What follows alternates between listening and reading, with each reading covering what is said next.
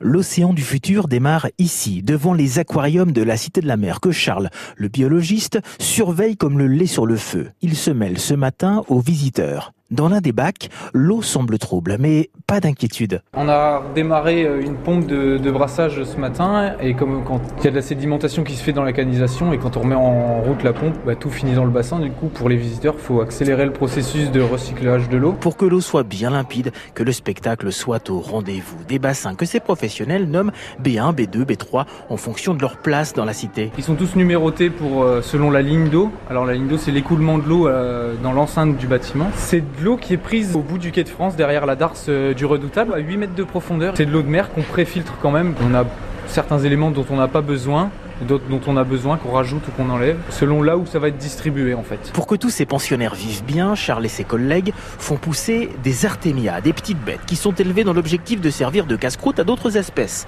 Ça se passe derrière une lourde porte, je vous y emmène, ça ressemble à une nurserie c'est des, petites crevettes pour les poissons de petite taille. Quand ils naissent, ils naissent euh, petits, encore plus petits qu'ils ne sont là, parce que là, c'est des, adultes.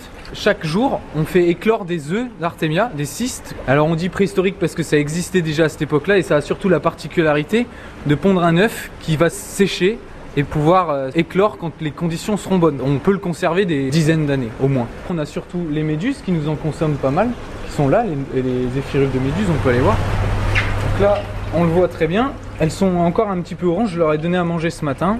Génial. Et leur estomac est coloré. On leur donne de la nourriture orange, on leur donnerait de la nourriture bleue. Il serait bleu. Elles sont un mois et elles font entre 5 mm et 1 cm à peu près. Ça c'est de l'élevage et après elles vont passer dans, quand elles seront plus grandes, on les mettra dans des grands bacs qu'il y a là-bas et ensuite dans les bacs d'expo. C'est assez long, il faut compter 6 mois entre l'astrobilation, c'est-à-dire le, moment où la méduse naît et le moment où on la passe en exposition. Pour faire naître une méduse, c'est, croyez-moi, toute une histoire, et pas franchement une histoire d'amour. Ça vient d'un polype.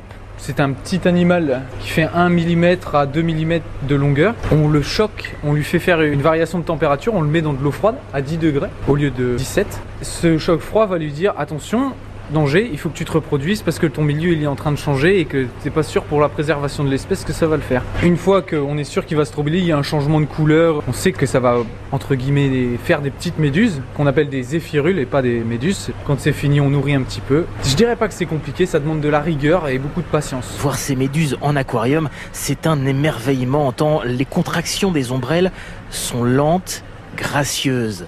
Un spectacle permanent, Cité de la Mer, à Cherbourg.